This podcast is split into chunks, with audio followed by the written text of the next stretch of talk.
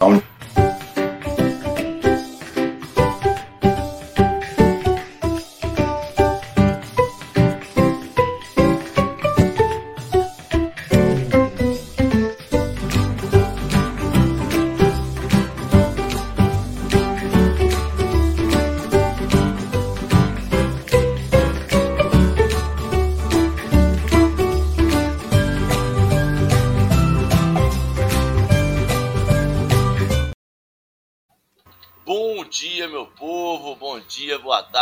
noite para quem nos vê ou nos ouve depois.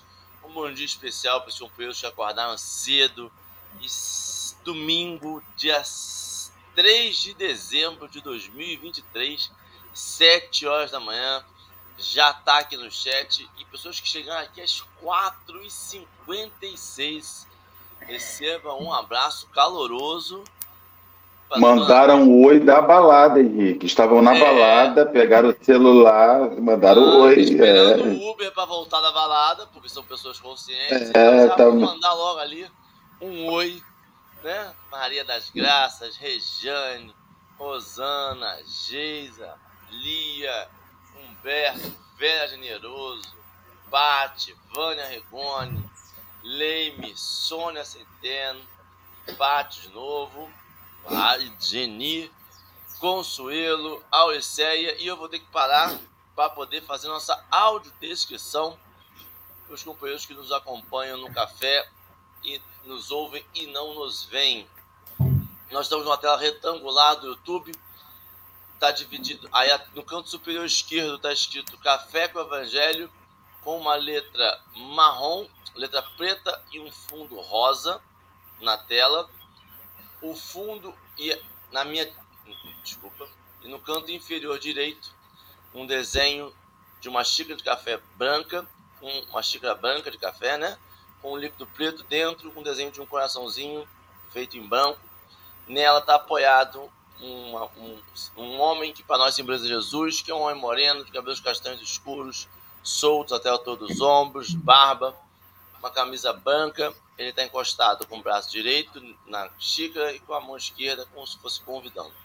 No fundo da nossa tela são tijolos, aqueles tijolinhos antigos, rosa à esquerda e brancos à direita e um grão de café torrados soltos pela tela. A tela está dividida em três telas de vídeo, duas em cima e uma embaixo. No canto superior esquerdo estou eu, Henrique, um homem moreno, de cabelos castanhos escuros, presos para trás, eu tô com uma barba preta, um fone de ouvido de fio vermelho, uma camisa cinza, minha cadeira é preta com alguns detalhes em azul, meu fundo de tela é uma parede cinza e a minha lateral direita é uma parede branca com a silhueta de um violão e no fundo tem alguns equipamentos de laboratório. À minha direita, no canto superior direito, nós temos Marcelo. Marcelo é um homem branco, de cabelos pretos, né? Curtos na lateral e topete em cima, com alguns tons grisalhos. Ele está com aquele headset de fone de ouvido preto, grande, Bluetooth de última geração. Ele usa um óculos de armação verde escuro e hastes amadeiradas em bambu.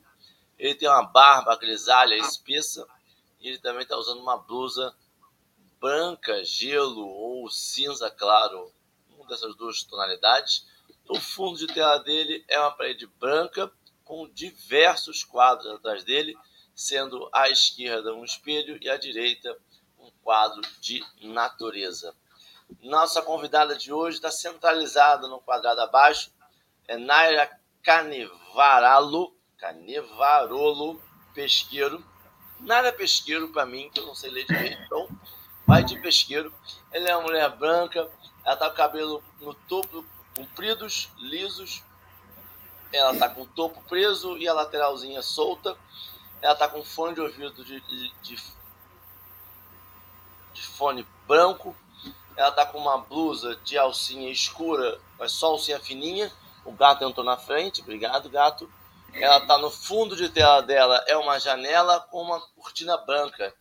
Bom dia, Marcelo. Bom dia, Henrique, Naira, bom dia eu me acho aqui com o celular fazendo compartilhamento Então, estamos aqui pedindo aos companheiros, vamos compartilhar.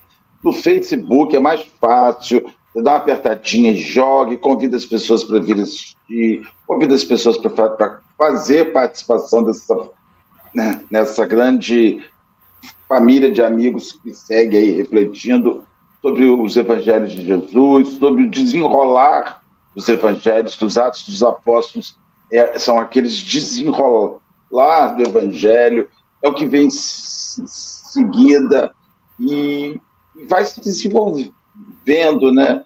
Então chamamos os nossos irmãos para que venham, para que participem, e chamem os amigos, para que possam fazer a, a, os, os apontamentos, suas anotações nos chat. O chat tem essa função.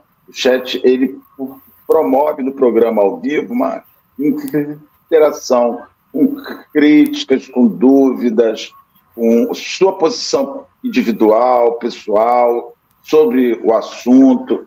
Então, assim, é o, o, o, o ao vivo existe isso, né, gente?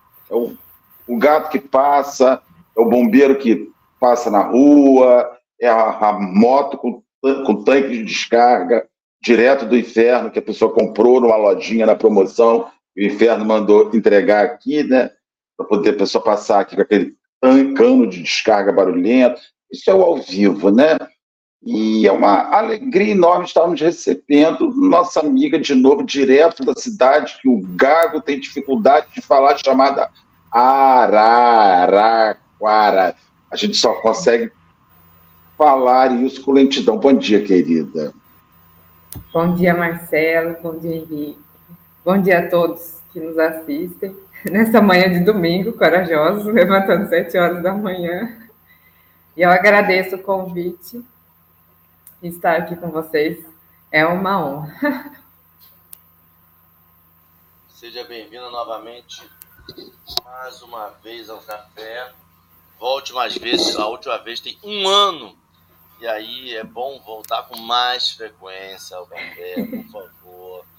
Seja bem-vindo. Hoje nós vamos continuar, terminar o texto, né? Da primeira pregação de Saulo em Damasco. Os itens são os indicadores 57 e 58. O link está na descrição do vídeo. Quem não conseguir acessar, não consigo achar, só jogar no navegador, no texto. Primeira pregação de Saulo Bíblia do Caminho e vai ser direcionado para esse site que faz a compilação de todos esses textos. Antes a gente começar, Marcelo, a gente podia fazer uma prece. Vamos fazer uma oração agradecendo né, ao Senhor. Eu acho que a minha internet deu uma, uma variada aqui, estou a boca mexendo lentamente, né? Estou assistindo, assistindo, né? Ó, em slow motion. Mas a voz está chegando? Está chegando, né? Ah, então tá bom. Então vamos à voz. Vamos lá. Vamos agradecer a Jesus, esse momento maravilhoso, estarmos aqui entre amigos, entre irmãos, pedindo ao divino amigo que nos guarde, que nos oriente nesta manhã. Estamos encerrando a reflexão sobre o princípio de Saulo de Tarso no caminho. Ele vai começar de fato do caminho e vai ter um ensaio senhor do que seria o futuro na, na obra. Senhor, que esta vivência deste homem tão, tão sério, esse homem tão digno, que vai se transformando, vai se fazendo os ajustes na sua vida, seja um exemplo para a nossa. Obrigado, Jesus. Abençoe Naira, Henrique, os demais companheiros que nos assistem, encarnados e desencarnados. E assim possa ser. E assim será. Agora eu vou colocar o texto na tela, aí vai mudar a configuração. O texto vai ficar em rosa, fundo rosa, letra preta, e o as configurações do vídeo vão ficar eu, Marcelo e Naira pequenininhos empilhados à esquerda. Naira vai fazer a leitura. Logo depois a gente volta a configurações iniciais e a gente começa as considerações A Inara faz as considerações dela e eu e o Marcelo vamos interrompendo ela. Fica à vontade, né? Consolado e satisfeito de haver encontrado amigos na verdadeira acepção da palavra, Saulo chegou à estalagem de Judas, despedindo-se de todos profundamente comovido. Ele próprio surpreendia-se com o sabor de intimidade com que as expressões lhe afloravam os lábios. Agora compreendia que a palavra irmão, largamente usada entre os adeptos do caminho, não era fútil e vã. Os companheiros de Ananias conquistaram-lhe o coração. Nunca mais esqueceria os irmãos de Damasco. No dia imediato, contratando um serviçal indicado pelo estalageiro, Saulo de Tarso, ao amanhecer, embora surpreendesse o dono da casa com seu ânimo resoluto, pôs-se a caminho da cidade formosa, situada num oásis em pleno deserto. Nas primeiras horas da manhã, saíam das portas de Damasco dois homens modestamente trajados, à frente de pequeno camelo, carregado das necessárias provisões. Saulo fizera questão de partir assim, a pé, de modo a iniciar a vida com rigores que lhe seriam sumamente benéficos mais tarde. Não viajaria mais na qualidade de doutor da lei, rodeado de servos, sim como discípulo de Jesus, adstrito aos seus programas. Por esse motivo, considerou preferível viajar como beduíno, para aprender a contar, sempre com as próprias forças. Sob o calor calcinante do dia, sob as bênçãos refrigeradoras do crepúsculo, seu pensamento estava fixo nele, que o chamara do mundo para uma vida nova. As noites do deserto, quando o luar enche de sonho a desolação da paisagem morta, são tocadas de misteriosa beleza. Sob as frondes de alguma tamareira solitária, o convertido de Damasco aproveitava o silêncio para profundas meditações. O firmamento estrelado tinha agora, para seu espírito, confortadoras e permanentes mensagens.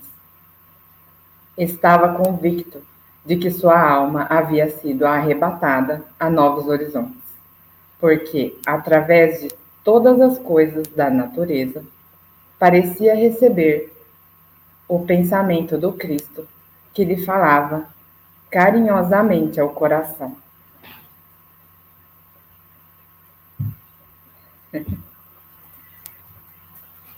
Texto muito rico, né?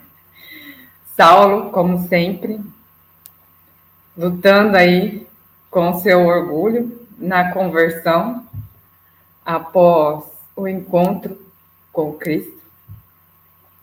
E nessa passagem, a gente verifica, né, que ele se surpreendeu com a maneira como os irmãos é, de Damasco, lá da igreja do caminho, eles se tratavam.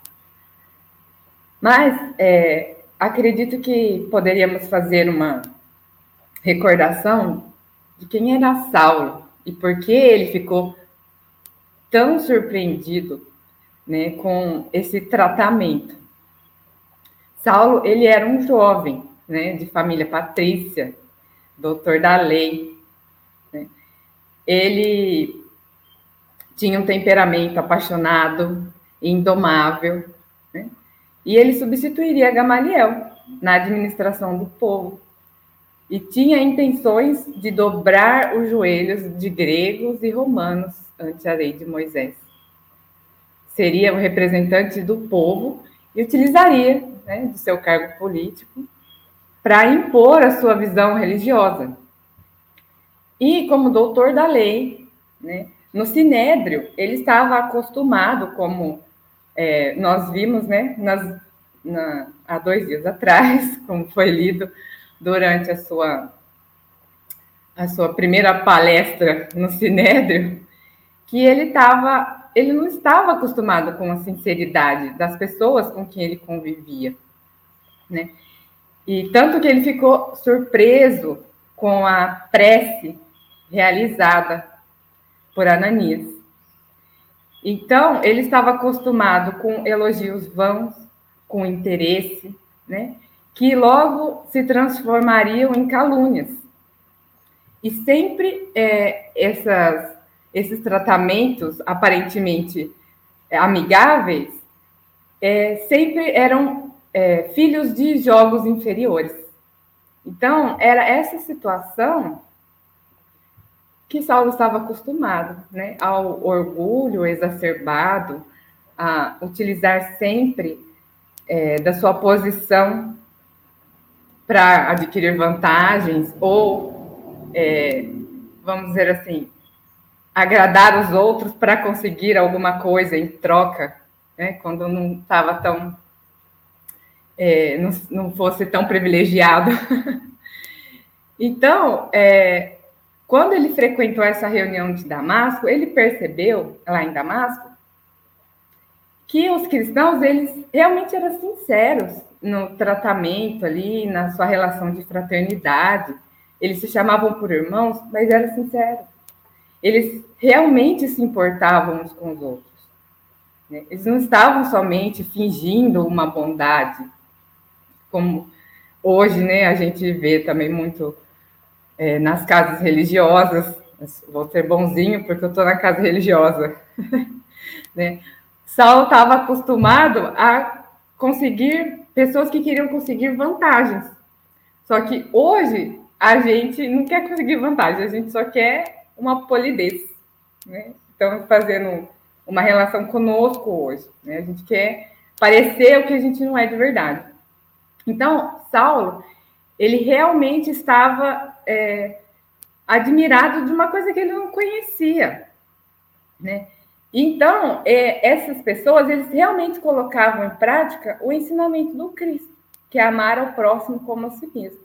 Porque se a gente for procurar a, o significado da palavra fraternidade no dicionário, a gente vai achar laço de parentesco entre irmãos, união e afeto entre irmãos e amor ao próximo.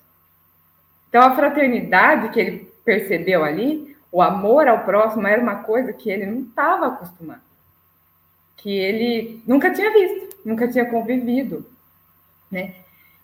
E, e o que seria o irmão, né? que todos se tratavam como irmãos?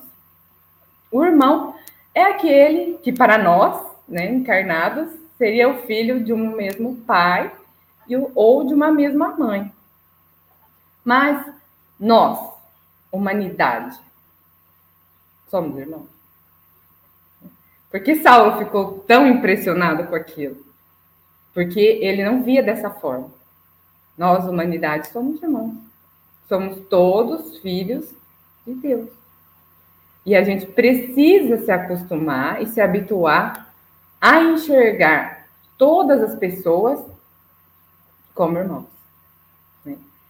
Mas é, que eu acredito que a gente ainda está lapidando o nosso espírito na humildade, porque com orgulho a gente não consegue enxergar o outro como irmão. A gente tem sempre que se achar melhor de alguma forma, né? se achar superior. Então, enquanto a gente tiver é, exercitando né, essa virtude, a gente vai estar sempre escorregando, né? sempre querendo um privilégio, sempre querendo ser o melhor, ser enxergado como, ah, né, aqui eu sou melhor, não, ali eu sou melhor. A gente precisa parar com essa mentalidade de querer ser melhor do que o outro. Né? E o orgulho é a chaga que a gente carrega, infelizmente, na nossa alma. E, e em o Evangelho segundo o Espiritismo, Fenelon ele nos traz que para que consigamos praticar a lei do amor, nós precisamos enxergar todos como irmãos nossos, indistintamente, e amar a todos. O que para nós, no momento, é um desafio, né? A gente ainda não, não consegue muito. É, e o orgulho, ele nos impede de desenvolver várias virtudes, né? como a gente pode ver no livro dos Espíritos, o orgulho e o egoísmo é o que mais dificulta o nosso progresso.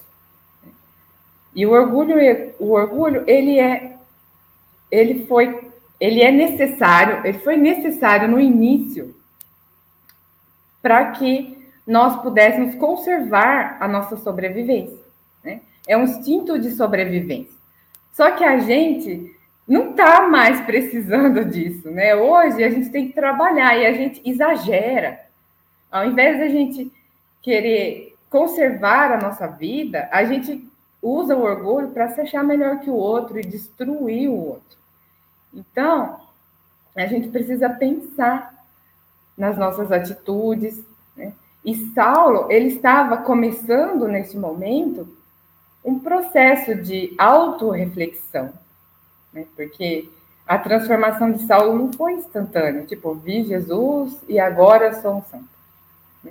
A gente vê que, para quem lê o livro todo, Saulo, após a visão do Cristo, tudo o que ele passou depois é, foi um grande construir de humildade, né?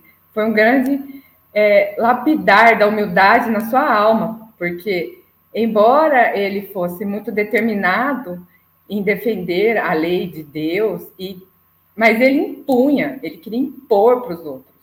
E ele matava as pessoas que não concordavam com a opinião dele. Então, a gente percebe um, um processo de autotransformação que se inicia nesse, no final desse capítulo. Né? Que ele é, inicia nesse entrar no deserto, né? que é um mergulho que a gente tem que fazer dentro de nós mesmos. É o mergulho mais difícil. E a gente adia infinitamente, ainda mais a gente que é espírita. Ah, deixa para outra encarnação. Tá muito difícil agora. então a gente está sempre adiando a dor, porque você assim, ah, vou acessar essa dor, vai doer, vai, mas depois vai vir um alívio, né? o alívio do que a gente já fez, do que a gente já melhorou.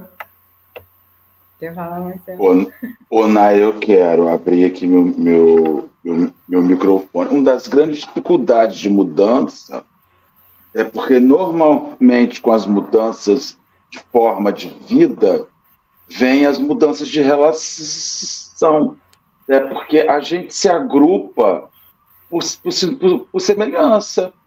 Então, assim, é muito difícil um, um gandaieiro, uma pessoa da gandaia, quando muda o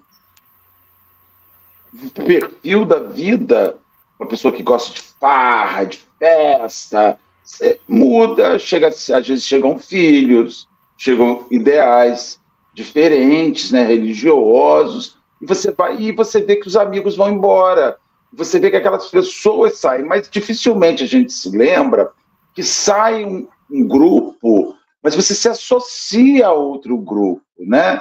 Você se associa a outro grupo, até que a gente consiga aprender a conviver em ambos os grupos sem ser engolido naquilo.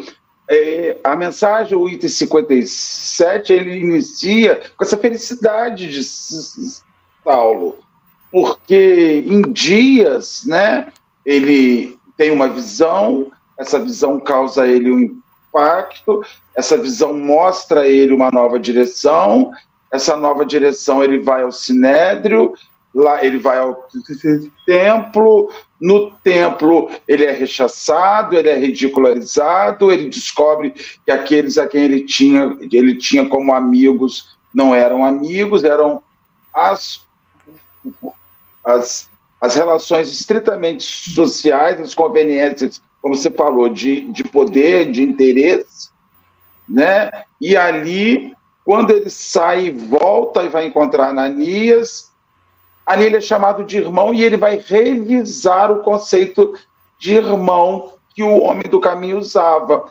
Por que, que é tão revisado esse conceito de irmão pelo homem, homem do caminho? Por um motivo muito simples. Enquanto judeu e doutor, ele tinha na função e no título o poder e tudo aquilo que vinha com o poder poder, o dinheiro, a influência, o respeito, a submissão. Quando, quando os homens do caminho que não tinham nada disso, e além de não ter nada disso, viviam em constante estado de, ser, de perseguidos, perseguidos o tempo inteiro. Os homens do caminho eram perseguidos o tempo inteiro. Todos os discípulos apanharam muito. Os apóstolos sobreviventes. O único que não foi assassinado foi João, gente. De 11 apóstolos remanescentes, à exceção de Judas que se suicida, o único que morre de morte natural, de idade, de velhice, é João. Dez foram assassinados. Dez morreram na paulada, na tijolada. Dez morreram. A gente fica pensando que eles não tinham nada de bom sob a perspectiva material para lucrar seguindo Cristo na era. Então, assim, é, Nayara, Naira, falei, eu tô com esses nomes diferentes, gente. Tinha lucro nenhum, gente. Então, o que, só, o que restava era sustentação uns dos outros. Henrique, eles se sustentavam exclusivamente na fé e uns dos outros. Eles não sabiam o que comer, eles não sabiam onde ficar, eles não sabiam como eles seriam recebidos. Saulo, na, na figura de judeu, na figura de, de, de, de, de sacerdote, todos os lugares que ele chegava, ele tinha circunstância e pompa. E isso, eu acho assim, o uso da palavra é muito interessante, que Emmanuel diz assim, é, a cidade de Damasco era um oásis no meio do deserto. É, então, esses irmãos do caminho, eles eram oásis uns para os outros no deserto, que é o caminho com Cristo. O caminho com Cristo não, pelo menos no mundo de provas e expiações, aí eu vou falar. Acredito que no mundo superior, caminhar com Cristo, quando estão alinhados, né? Pensamentos alinhados, deve ser floridíssimo. Mas caminhar com Cristo no mundo de provas e expiações, enquanto você é rechaçado o tempo inteiro, tem beleza, não beleza, não. Não tem beleza. Tem, tem uma beleza íntima, interna. Né? Tem aquela beleza interna, aquela coisa exterior. A gente fala muito do Chico com reverência. O Chico, né, o médium deste livro, nossa, como o Chico apanhou, gente. Como o Chico foi humilhado, como o Chico foi menosprezado, como tentaram ridicularizar o Chico de todas as maneiras, como tentaram submeter o Chico de todas as formas. Família do Chico o abandonou, família do Chico o traiu, família, familiares do Chico, tinha um sobrinho do Chico que vendia autógrafo, que vendia coisas como sendo do Chico para fazer, sabe, fazer, fazer dinheiro. Então não tem. A beleza está no interior, naquilo que ele via, né? Naquilo que ele via. E por fim, né? Ele dá uma, ele começa a entender que a primeira pessoa que teria que viver a lição era ele. Então, quando ele vai para o deserto, ele já vai como um beduíno, andando. porque ele sabe que chegaria a hora que ele só poderia depender dele. Chegaria aquela hora que ele não conseguiria contar com mais ninguém. Então ele sai de Damasco com animais, com provisões, e ele não monta nos animais. Ernequeto. Ele vai andando.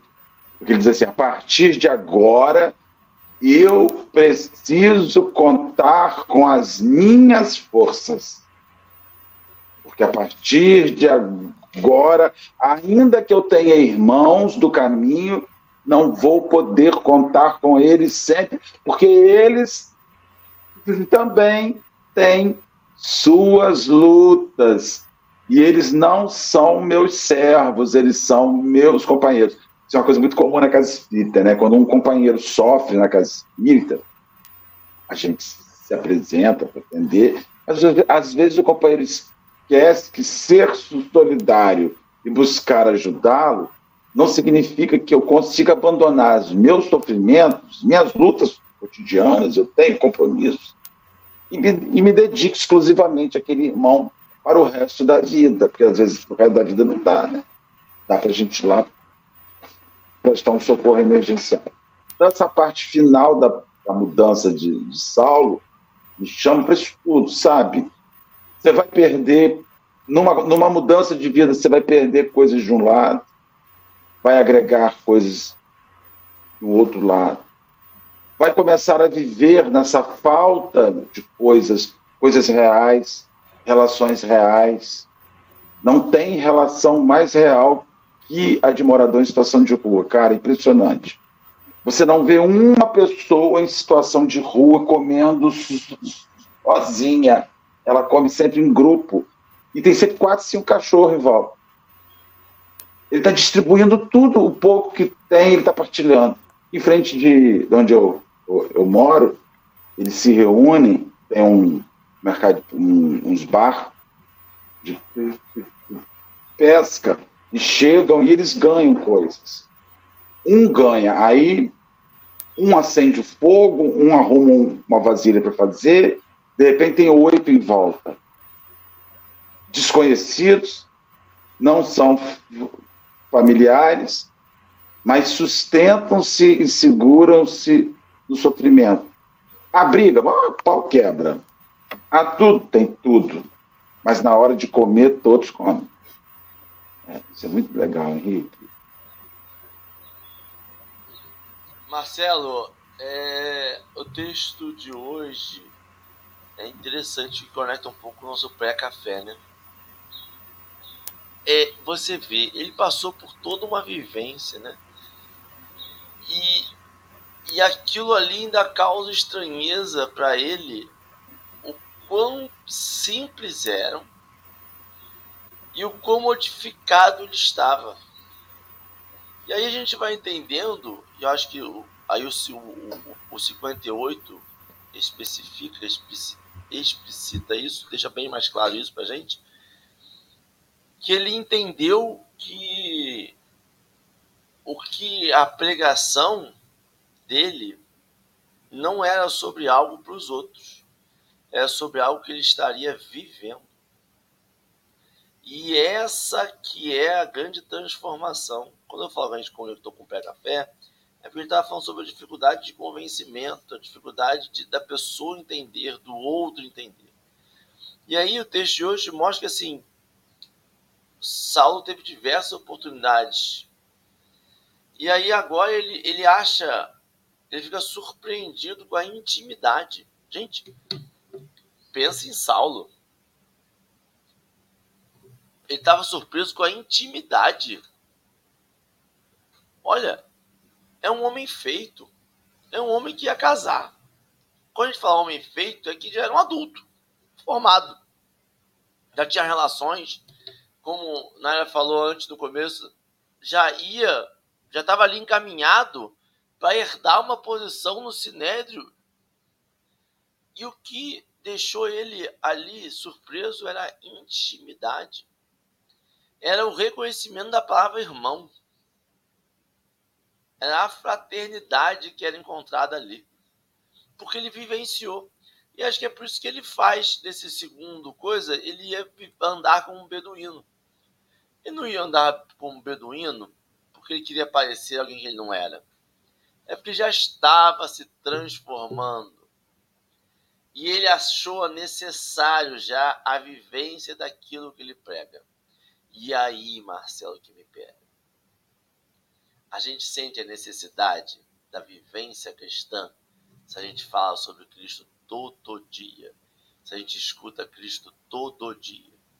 A gente tem como ter uma vivência cristã andando em cima do camelo, andando em cima dos, dos animais, botando alguém para trabalhar para a gente, fazendo um serviço de caridade em algumas horas específicas. Hoje tem que fazer como Saulo. Para eu falar sobre isso, para eu me transformar por completo, eu preciso viver que eu falo. A gente fala numa vida de hoje, a gente está falando sobre o quê? Então, vender tudo e andar pelas essas ruas aí com um carrinho de compra e, e deixar Deus agir na nossa vida? A gente tem exemplos que fazem isso, né? Mas vamos notar que a gente não é, a gente não vai seguir esses exemplos. Mas a gente tem como viver como cristão, como essa pessoa que fala sobre Cristo o tempo todo. Só que a gente precisa forçar um pouquinho mais a mão na gente. É, a gente na hora começou explicando para ela sobre o cima do ego, sobre agora não, deixa para próxima. A gente tá, eu estou falando isso há tanto tempo, né? Eu nem lembro mais a primeira vez que eu falei deixa para próxima encarnação. Porque faz tanto tempo, e eu lembro de um convidado, eu esqueci o nome, mas toda vez que eu escuto isso agora eu lembro dele. Ele, quando, a gente, quando a gente falou isso, ele falou assim: toda vez que eu escuto isso agora, eu falo assim, mas eu lembro eu estava com você na erraticidade e você falou que era nessa. Porque a gente já falou isso outras vezes. E precisa ser lembrado que a gente veio para cá agora para resolver isso agora.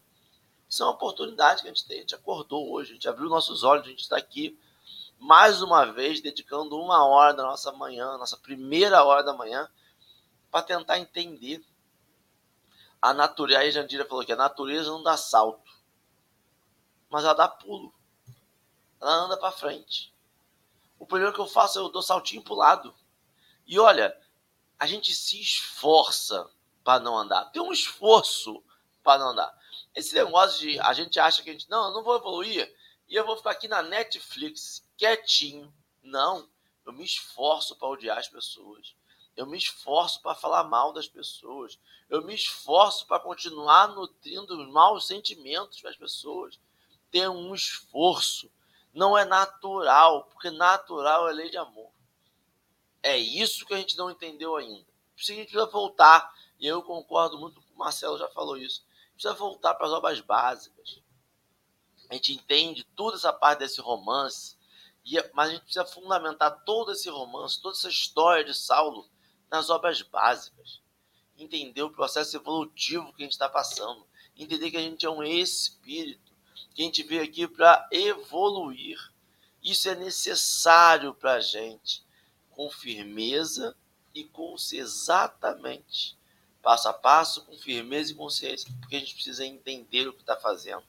Saulo entendeu o que estava fazendo e quis vivenciar esse entendimento. Por isso que ele, eu acho que ele saiu como um beduíno.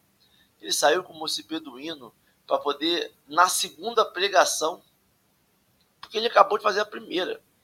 E quem viu o café todo desse da primeira pregação, se não viu, vale a pena voltar para entender como foi essa primeira. Essa primeira não teve o resultado que ele imaginou, não. Teve, na verdade, o resultado que ele não imaginou. A antítese do resultado. Um negócio contrário. E ele não desanimou. Ele dobrou a aposta. Ele pensou: o que me falta é vivência. O que me falta é me, me integrar mais nessa sociedade. E a gente passou agora, está terminando o ano, começamos em dezembro, e começam as festividades, e começam as festividades das casas espíritas, começa encerramentos, começa a tudo isso. E a gente precisa perceber que a gente precisa se integrar mais, estar mais presente, Marcelo tem falado muito sobre procure uma instituição religiosa. A religiosidade não precisa de instituição. A religiosidade não precisa de uma religião.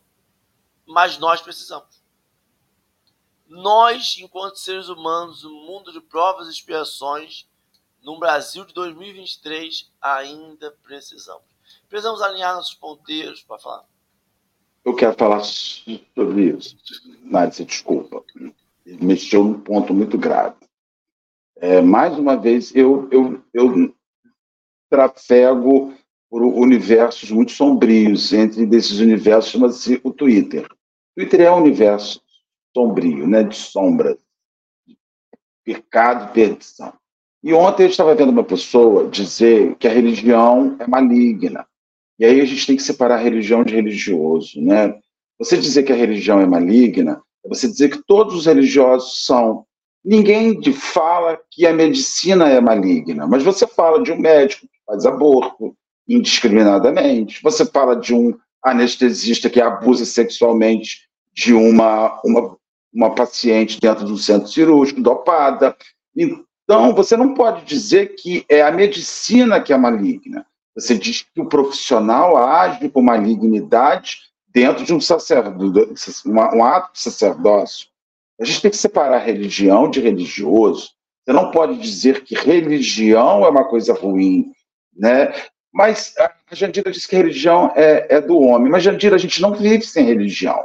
Sabe por quê? Porque nós precisamos ter um lugar para onde acessar a construção.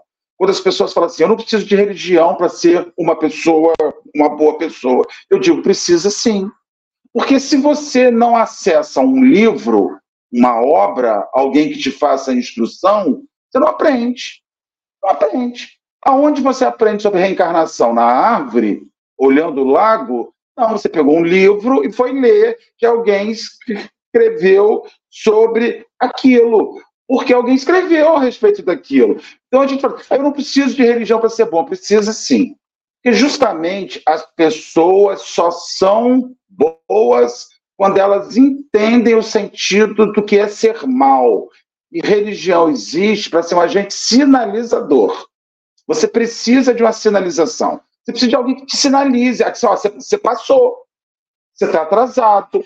Então, assim, dar a, in, in, invalidar a religião é invalidar a codificação de instruções. Sabe? Você codifica instruções num, num bojo, numa coisa. Então, quando você diz assim, eu não preciso de religião para ser bom, precisa sim. Claro que você precisa, tá de bobeira, precisa. Naira precisa, Henrique precisa, eu preciso. Por quê? Porque a religião é, é onde você vai buscar. Se você não tem religião, você vai buscar onde?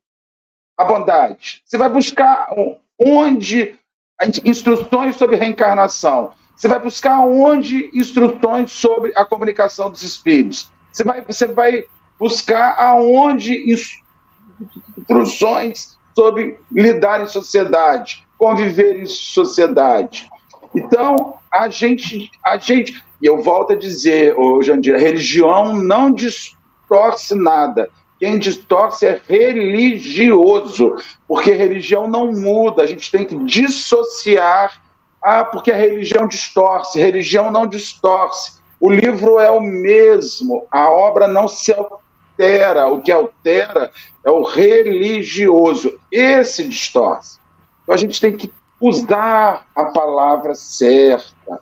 Sabe? Quando você diz assim, a religião é horrível. Não, não é. Religião é maravilhosa. Eu não conheço uma religião que exalte a morte. Você conhece alguma, Henrique? Você conhece alguma, Naira? Não conheço uma que exalte a morte, mas tem religioso que mata em nome daquela religião que não exalta a morte. A culpa é da religião, da pop coitada da religião, né? Não é, não é, não é. Claro que as religiões são criadas por homens. Jesus criou uma religião. O cristianismo surge com o Cristo. Ele ganha forma. Aí eu digo a vocês: se nós não tivéssemos tido o catolicismo, a mensagem de Jesus chegaria como para nós hoje? Sob que forma? Henrique, qual seria a forma que nós, Naira, se não tivesse tido o catolicismo romano, o Jerônimo e a Vulgata e a corporificação daquilo que viria da origem à Bíblia, como que a mensagem do Cristo chegaria para a gente hoje? Você sabe? Não chegaria, ela se perderia no caminho, porque justamente foi o catolicismo romano com todos os seus fracassos e com todos os seus erros, né, que corporificou isso. Eu sei, Jandira, o catolicismo romano matou a rodo. Entretanto, foi ele que permitiu que o cristianismo chegasse para a gente hoje. Porque todos nós que estamos aqui somos egressos do catolicismo romano, se não de forma objetiva e direta. O próprio protestantismo, de qual Allan Kardec era egresso, surge como uma, fra... uma, um, uma, uma quebra do catolicismo romano. Verdade, o espiritismo. Marcelo Marcelo, a humanidade precisava só uma desculpa para matar uns aos outros, né? Porque o precisava disso. O, o Império você Inca pega, matou, o Império. Um monte você de coisa pega o livro. Outro aí, direto e... Aí você, você, você apanha o, o, o livro dos Espíritos, está lá, Santo Agostinho, um filósofo católico, Fénelon, um filósofo grego, São Luís, um religioso católico. Essas pessoas aprenderam aquilo que elas disseram ali para a gente e começaram a viver isso aonde? No fracassado catolicismo romano, mas aprenderam lá. Foi de lá que elas vieram. Tá entendendo? Então, assim, é, irmãos que lutam para chegar a algum lugar. Saulo vai fazer esse caminho. Ele manda as cartas aonde que ele manda para as cartas? Para as igrejas. Que são essas igrejas? São agrupamentos de pessoas que juntam-se para instruir e levar a mensagem. Mas a gente precisa de agrupamento religioso. A gente não vive sem agrupamento religioso. A gente necessita de uma casa espírita. A gente necessita de uma igreja católica, quem, quem é católico. A gente precisa do agira de um banda, quem é um bandista. A gente precisa se agrupar em pessoas para que a mensagem siga. Saulo vai para o deserto encontrar Áquila e Prisca. Ele precisava de duas pessoas para compartilhar, ninguém vive ilhado, né? É isso, Marcos. É, Marcelo, eu, eu penso que é, essas ideias, né, tipo, que a religião deturpa, eu, eu acredito que vem do mau uso que nós, em outras encarnações, fizemos da religião, né? Porque nós, muito orgulhosos, utilizamos da religião como desculpa para dar vazão a, aos nossos vícios, né? A querer impor as nossas, a nossa visão e querer privilégios. E Ananias justamente chama a atenção de Saulo quando ele faz a primeira pregação, que tipo, não é assim que você vai convencer as pessoas do ensinamento do Cristo né? Porque as palavras, ele estava tentando convencer pelas palavras, mas é o exemplo que vai mostrar para o outro o que é o melhor. Então, é isso o que Saulo está aprendendo agora. Por isso que ele entra no deserto, né? ele faz esse mergulho, essa autorreflexão que ele inicia, porque ele precisa se modificar, ele entende que para que ele consiga levar a mensagem do Cristo ao coração das pessoas, que era o que ele queria, ele precisa viver. Ele precisa viver. E a gente, a gente também não quer. A gente quer fácil, né? A gente quer piscar o olho e tá perfeito. Só que o, o processo é árduo da transformação, né? E a gente precisa um do outro, tá na lei de progresso. A gente não evolui sozinho. A gente não tem toda a capacidade de autotransformação sozinho. A gente precisa do outro, porque muitas vezes é no outro que a gente enxerga o que a gente tem de ruim. Quando a gente é, começa a ver muito o que está errado no outro, você pode olhar que é você. Sou eu. O que está me incomodando outro eu faço. Se bobear, faz pior. Né? E aí a questão é, auto-reflexão. Será que eu não faço também? começar a se enxergar, né? Começar a desenvolver a humildade e deixar o orgulho de lado. Tipo, eu também não sou boa. Também preciso me transformar. Pode falar. Naira, é exatamente isso. E você falou, e agora vou linkar com o que o Marcelo falou. E eu preciso do outro para perceber que eu tenho que me modificar. E eu só vou ter esse outro se eu me abrir as experiências com o outro, com o próximo. É por isso que a gente fala sobre a religião. Por isso que a gente fala sobre procure uma religião que te faça bem. Porque uma religião é um local que você está aberto àquela experiência. Ninguém te forçou. Por mais que você seja uma criança que vá forçosamente a, a uma instituição religiosa, depois, você é adulto, você vai por gosto, você vai porque você quer, você vai porque às vezes você está precisando. E aí, quando você chega naquele momento em que você fala, nossa, mas eu não preciso de religião, a religião me, me eu começo a ver os erros das religiosidades, dos religiosos, e começo a achar. E eu acho, caio no erro, infelizmente, eu caio nesse erro, nessa vala comum que é eu me basto. Uma sociedade em que você se basta, em que você não precisa mais de nenhum senso de comunidade, é o que a gente vivencia hoje. Você se basta para ser milionário, basta você querer. Você se basta para ser feliz, Basta você aprender solitude e não mais solidão. Você se basta para, você se basta. Não, não, a gente não se basta.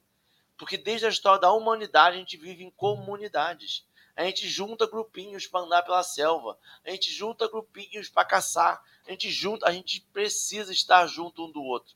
Só que para isso, né, eu preciso estar consciente e querendo estar com o outro e disposto a aprender com o outro. E para aprender com o outro, aí o café que a gente fez ontem, eu preciso entender que o outro tem algo a me ensinar.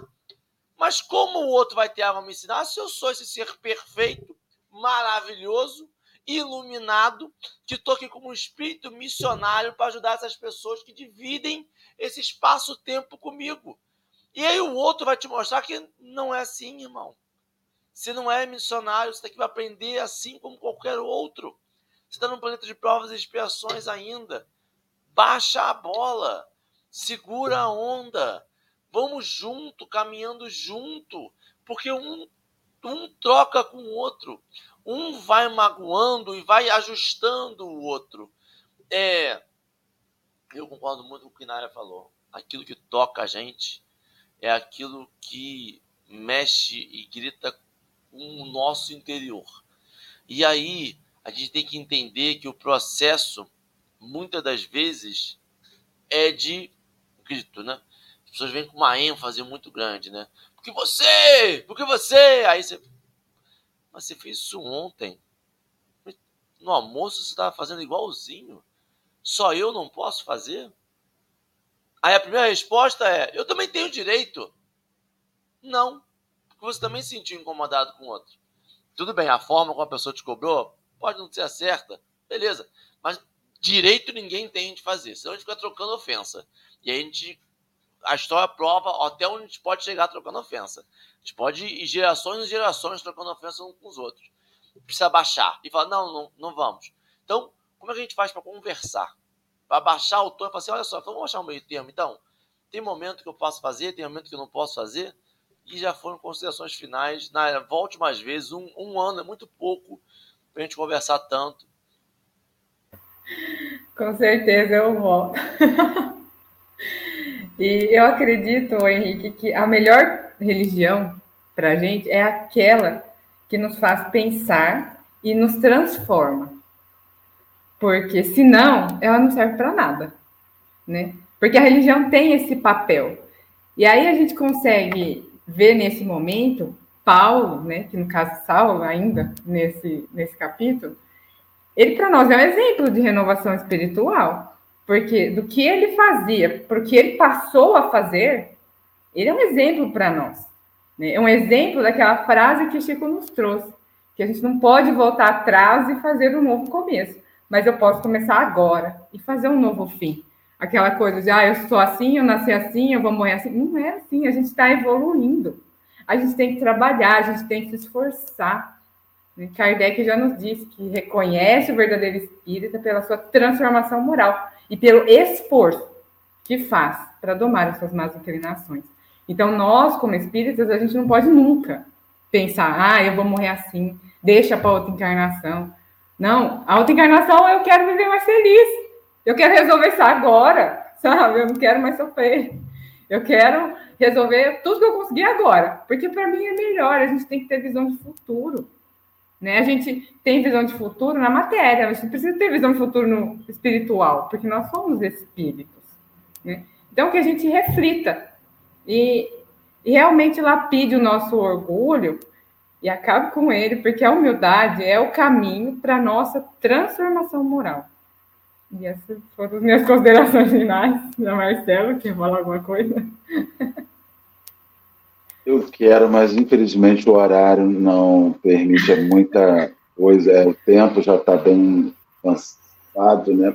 Agradecer aos companheiros, agradecer à doutrina espírita que tem esse tripé, né? filosofia, ciência e religião, onde a gente se segura, onde a gente tem um fim, religião que tem esse sentido de religar, ligar as pessoas.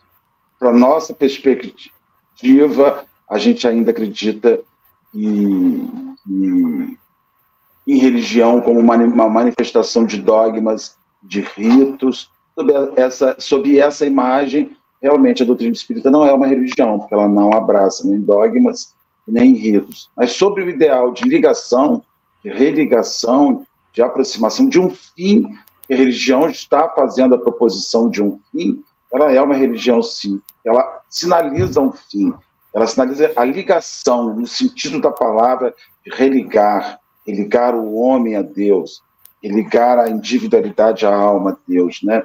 Então é óbvio, nossa companheira fala sobre religião no chat, enquanto um corpo religioso com dogmas e com ritos não somos. Né? Mas enquanto fim somos sim, temos um fim de ligação, de religação do homem a Deus, de nos, nos fazermos essa conexão. Acho importantíssimo esse debate, acho fundamental nós entendermos que escolher vai nos deixar sozinhos muitas vezes, que mudar de rumo vai significar ridicularização tantas e tantas vezes, né, Henrique? pessoas vão nos olhar. Eu pensando sobre o, os, os, dogmas e cultos e coisas assim, tava assim que de repente ali, se a gente ampliar um pouquinho a nossa a nossa nossa tradução do que seria isso, a gente pode dizer que a gente é um pouquinho dogmático. A gente faz um é... pouquinho de um culto. A gente faz, sabe? Mas tem mais do que isso, né? Tem, um, tem uma, como você falou, uma ligação com a religiosidade, que é o que é mais importante ah. pra gente, sabe? É sua Sim. profissão de fé, né? É, é uma profissão exatamente. de fé. E essa fé inabalável. Comum Exatamente. Religião, num senso comum, sem acadêmico, sem catedrático, religião, num senso comum, é essa profissão de fé. Essa, que eu, como é que eu professo a minha fé? Como que, que eu vou. É lá, eu uso a minha fé para onde? E para a gente é no Espiritismo. Então, o Espiritismo, pra, no senso comum, é uma religião. Quando o senso passa na nossa casa e fala assim: qual a sua religião? Eu sou espírita, eu não tenho religião, porque o Espiritismo não é uma religião. A gente não vai dizer isso, a gente é espírita. Porque o senso comum, a religiosidade é isso, né, gente? É lá onde eu pratico a minha fé, é lá onde eu pratico os meus ideais, é lá onde eu me, me informo, é lá eu me, onde eu me instruo. No livro dos médiuns, é, eu acho maravilhoso uma instrução do livro dos médiuns, do capítulo 29, né? Ele diz que a grande função do centro espírita é instruir para transformar. E isso é a função da religião, instruir para transformar. Instruir lá, capítulo 29 do, do livro dos médios, sobre as sociedades espíritas. Qual é o fim de uma casa espírita? Instruir para transformar. Instruir para transformar. Né? Então, é isso que nós esperamos de fato. Meu povo, infelizmente o café está acabando. Muito obrigado por todas as trocas do chat. O chat é para isso, é para a gente trocar.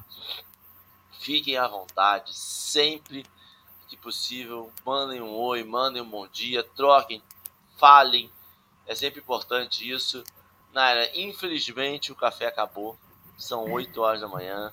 A gente tem compromisso num domingo semi-nublado aqui, mas temos cada um seus afazeres. Eu vou te pedir para, por favor, se tiver alguma consideração final, faça de forma rápida e caminha para a gente a pressa, por favor.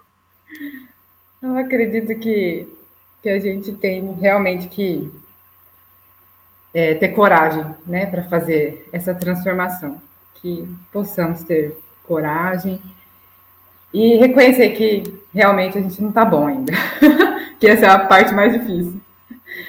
E para finalizar, eu trouxe um poema que eu achei que, que cabia muito no tema, porque é o poema da fraternidade. Né? Psicografia de Chico Xavier, de Carmen Sinira.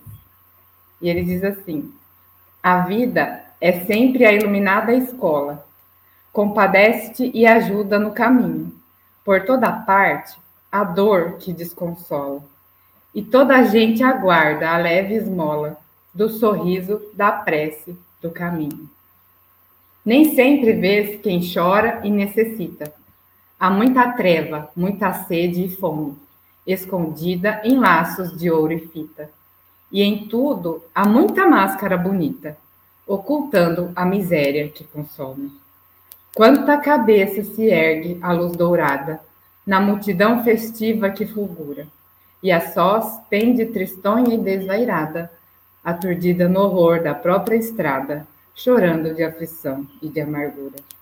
Quanto sonho padece ao desabrigo, quanta mágoa contida vida fora. Auxilia, do príncipe ao mendigo. Não atrases o abraço doce e amigo que o companheiro espera desde ontem. Que a boa luta te não desagrade. Ser mais amplo no esforço da harmonia. Semeia a glória da fraternidade. Sem a luz da união e da amizade, não há bênçãos de paz e da alegria. Então, que possamos enxergar o outro como irmãos, plantar a amizade, a paz, a alegria a felicidade que a gente tanto almeja construir nas nossas almas. Muito obrigado, é, meu povo. Até amanhã, sete horas da manhã.